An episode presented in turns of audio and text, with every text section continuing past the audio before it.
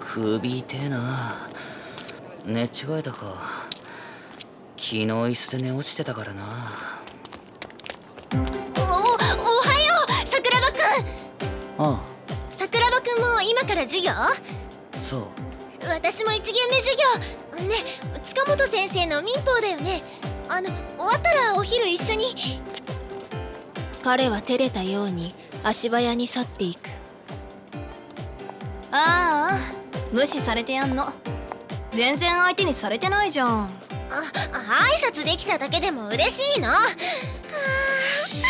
っこいいな桜庭くん。あだって。そうかな。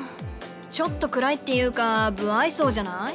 そこが知的でミステリアスなんだよ。桜庭レイト。それが彼の名前だった。背は高く壮身であまり服装などには気を使っていないけれど整った顔立ち。何に対しても基本的に興味がないようで少し浮いている。何を考えているのかよくわからない人。それが周囲の彼に対する評価。けれどそんな他の男子とは一味違う部分に惹かれる隠れファンも存在していた。みゆきって桜庭くんと同じ高校だっけ？そうだよ。大学も同じってもう運命だと思うんだよね。それは大げさ。大げさじゃないよ。初めて会った時にねまるで王子様みたいに私のこと助けてくれたんだから。ああはいはい。その話長くなるんでしょ？授業遅刻するよ。うん本当だ。1限目の先生はみんな厳しいんだよね。また LINE する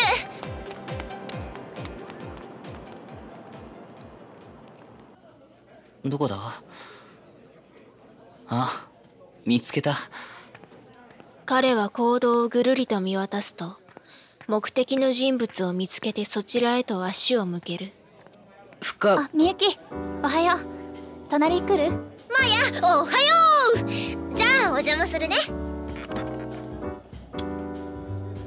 彼はマヤと呼ばれた女の後ろに座るとテキストとノートを広げた深町マヤ彼女は清楚で美人。そして優等生を絵に描いたような子だった。欠点は几帳面で繊細すぎるところ。そして男をたぶらかす悪癖があるという点だ。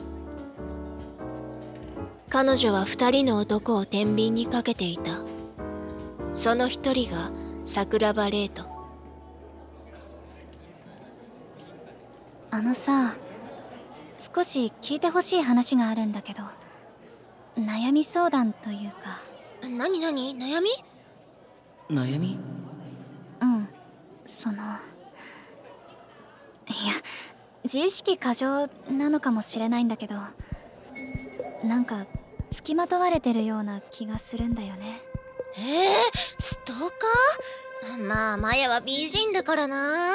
いやなんかそういうのとは違う気もするんだけどやたらと声をかけられたり他にも席たくさん空いてるのに隣に座ってきたり。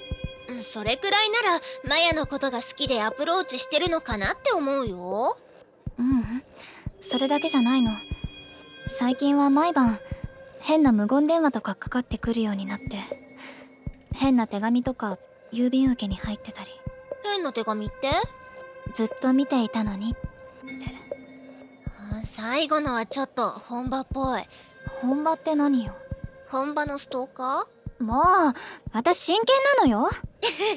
ごめんごめん。うん、うん、心当たりとかは？うーんないわけじゃないんだけど。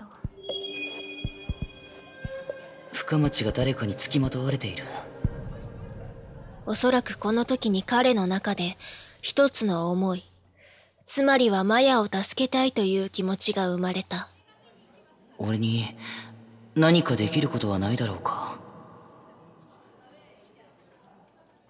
この後俺も深町も授業はなかったはずだよな。だったら。彼は深町マヤに特別な感情を抱いていた。だから彼女の悩みを聞かないふりはできなかったのだろう。